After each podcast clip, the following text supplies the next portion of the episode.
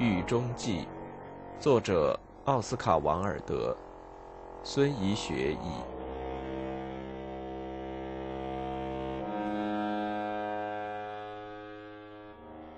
你的粗俗玷污了我的高贵。当然，我早应该摆脱你，我应该像人们掸掉衣服上的刺那样，把你从我的生活中清扫出去。埃斯库罗斯在他的一部最奇妙的剧中告诉我们：万能的领主在自己的房里抚养了一只幼狮，他很爱它，因为他一呼唤，它就会欢快地跑到他面前，为得到食物而摇尾乞怜。但他长大以后就露出了兽性，不但吃掉了主人，也毁灭了他的房子和他所有的一切。我觉得自己就是他那样的一种人。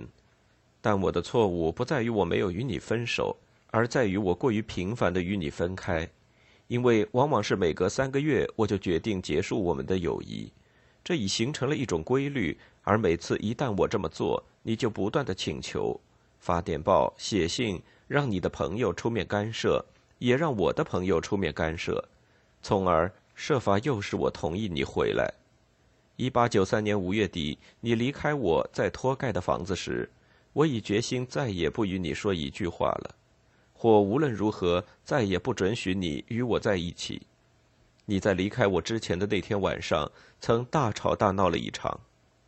你是多么令人厌恶！你很快就从布里斯托尔写信、拍电报请求我的宽恕，让我答应与你见面。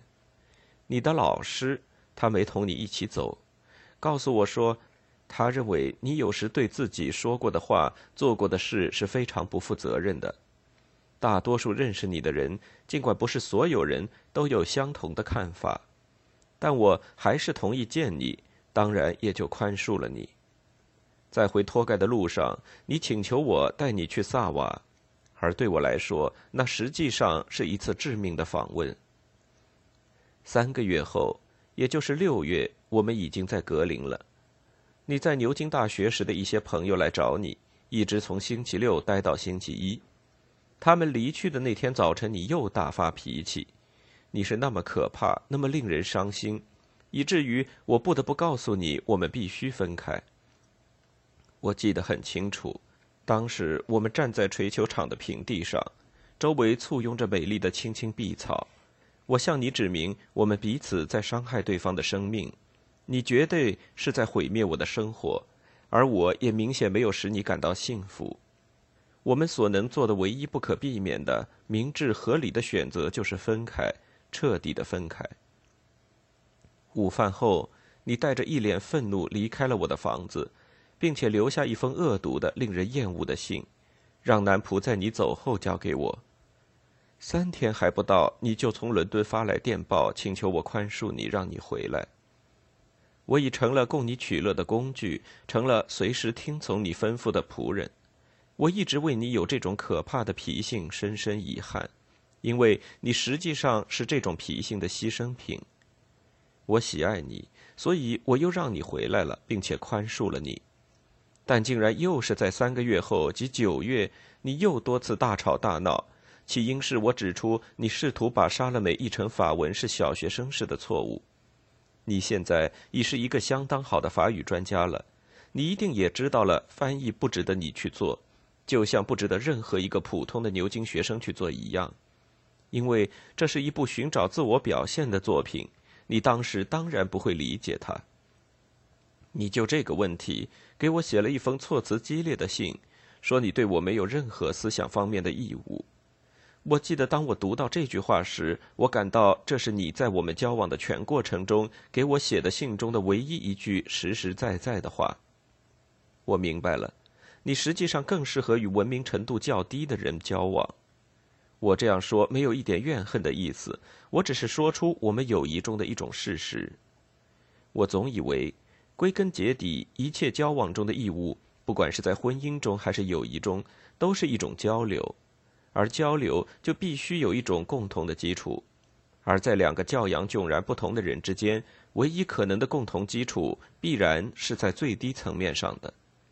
在思想和行动方面，微不足道的事是有其魅力的，这也是我在剧本和论文中表述的那种卓越哲理的基石。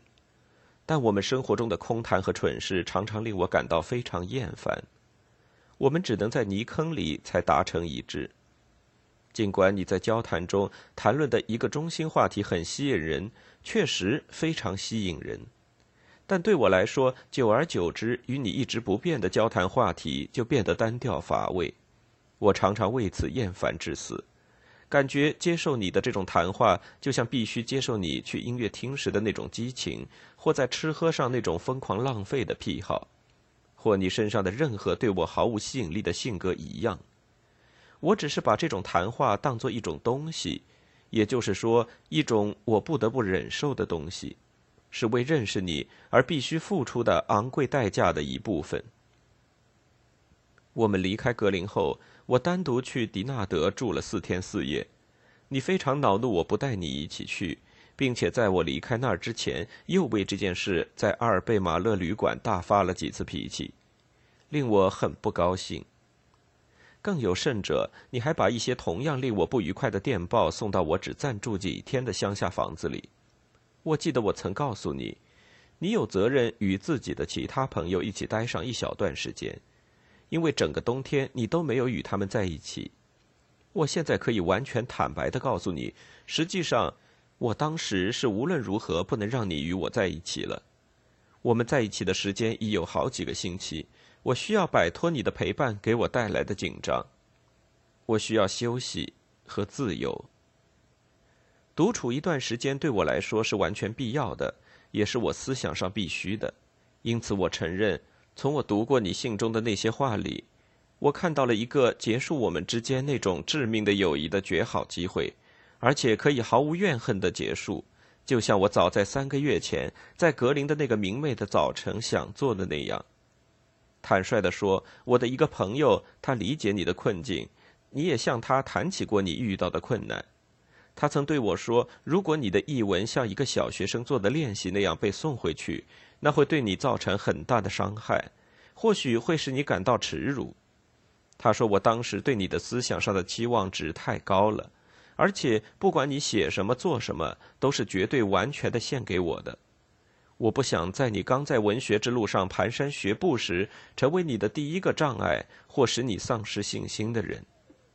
我非常清楚的知道，没有任何译文，除非是诗人的译文。”能够充分表达出我作品中的色彩和节奏，但对我来说，不管是在过去还是在现在，敬献都是一种奇妙的事，是不能漫不经心就扔掉的东西。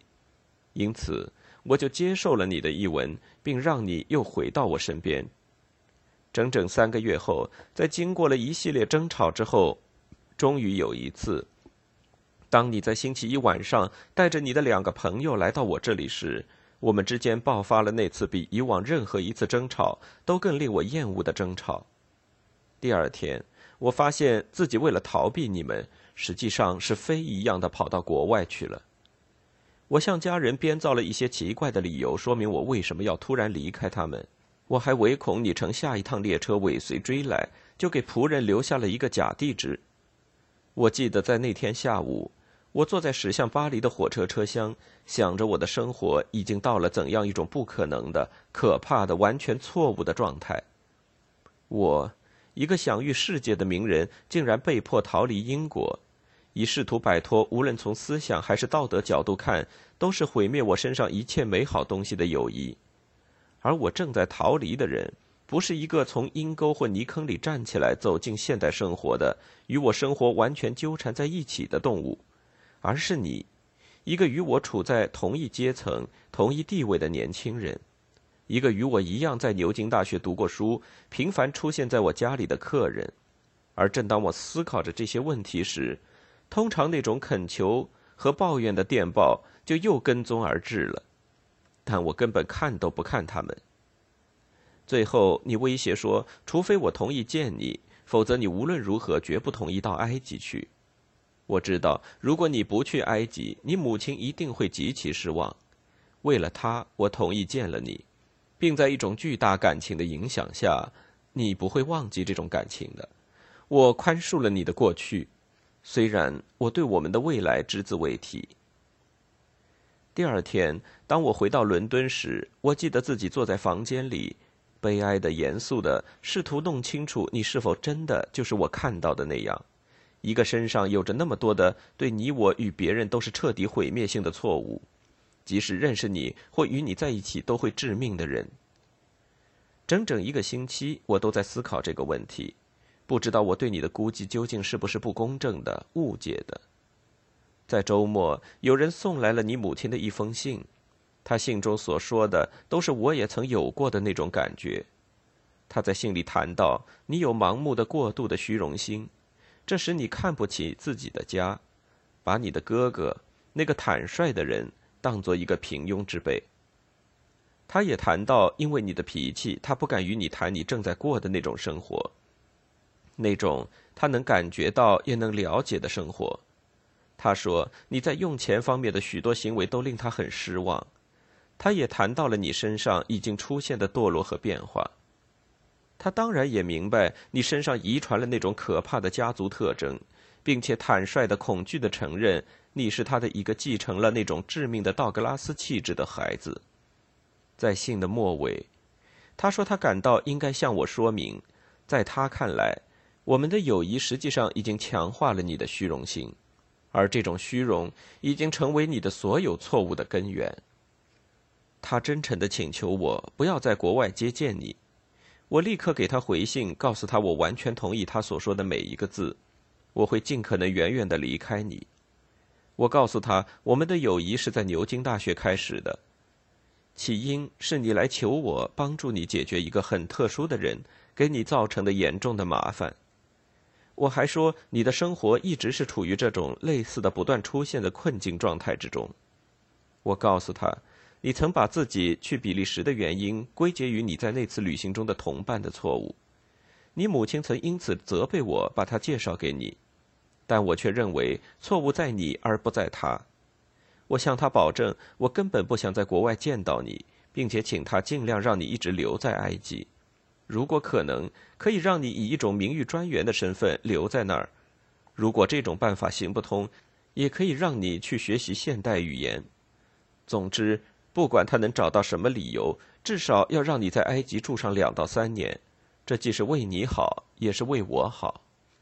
与此同时，在埃及，你每到一个邮局就给我写信。我对你写的信一点儿都不在意，读过以后就撕掉了。我已决心再不与你产生任何关系。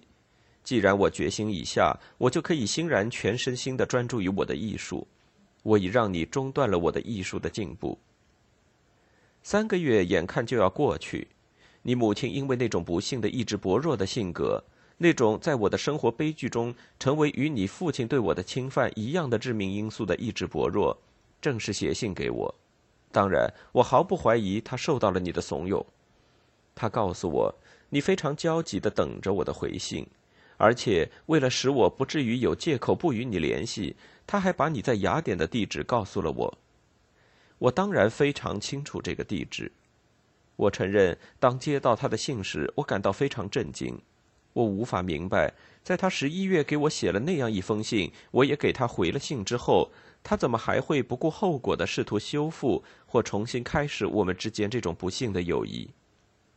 当然，我告诉他说我收到了他的信，并表示感谢，同时要求他尽可能让你与英国驻埃及大使取得联系，以便阻止你返回英国。但我没有给你写信，也没有因为你母亲给我写了信而对你发来的电报稍加注意。最后，你竟然给我妻子发电报。请求他利用他对我的影响，让我给你写信。我们的友谊曾一直是他悲伤的根源，不仅仅因为他本人从未喜欢过你，而且是因为你形影不离的陪伴，我已大大改变了我，而不是朝好的方面转变。然而，只是因为他始终对你是最仁慈、最温和的，所以他无法忍受我以任何不礼貌的方式对待我的任何朋友。因为在他看来，我对你似乎就是这样。虽然他想过，确实也知道我与你的交往是与我的性格不相容的。就这样，在他的要求下，我与你取得了联系。我清楚的记得我给你的电报上的每一个字。我说，时间已愈合了每一个伤口，但在以后的数月内，我既不会给你写信，也不会见你。你接到电报后，立刻马不停蹄地出发来巴黎，一路上给我发了许多热情的电报，请求我见你一次。无论如何要见一次，我拒绝了。你在星期六深夜到了巴黎，在下榻的旅馆里见到了我写给你的一封信，告诉你我不会见你。第二天早晨，我在泰特街收到你一封大约有十页或十一页的电报。你说，不管你以前对我做过什么，你都无法相信我会绝对拒绝见你。你提醒我说，为了见到我，哪怕只见一小时，你已经在欧洲穿行了六天六夜。路上一次也没有停留。我必须承认，你这次的请求是我见过的最委婉动人的。最后的电报结尾，你直言不讳的威胁说你要自杀。你自己过去常常告诉我，你的家族中有许多人都曾双手沾满自己的鲜血。你的叔叔肯定无疑是自杀，你的祖父也可能是自杀，还有其他许多人发了疯。你来自于一个邪恶的、不道德的血统，出于对你的怜悯以及过去对你的爱，也因为想到如果你真的自杀了，你母亲会承受不住这样可怕的打击，想到你这样一个尽管身上有许许多多的邪恶的特点，但仍蕴含着美的可能性的年轻的生命，却要走到这样一种可怕的结局。总之，纯粹是出于仁慈。如果我必须找一种借口的话。我同意与你见最后的一面。我赶到巴黎，与你坐在一起。那天晚上，你的眼泪一次次涌流而出，像雨水一样流过你的面颊。我们先在沃瓦萨吃午饭，随后又在帕亚德吃了晚饭。你见到我时，我表现出真心的欢乐。不管我们走到哪里，不管是在什么场合，你都紧紧握着我的手。像一个已悔过的温顺的孩子，你当时的悔悟是那样单纯和真诚，结果使我又同意恢复我们的友谊。两天后，我们回到了伦敦，你父亲看到我们一起在皇家咖啡馆共进午餐，也过来坐到我们的餐桌旁喝我的酒，并且就在那天下午给你写了一封信，开始了对我的第一次攻击。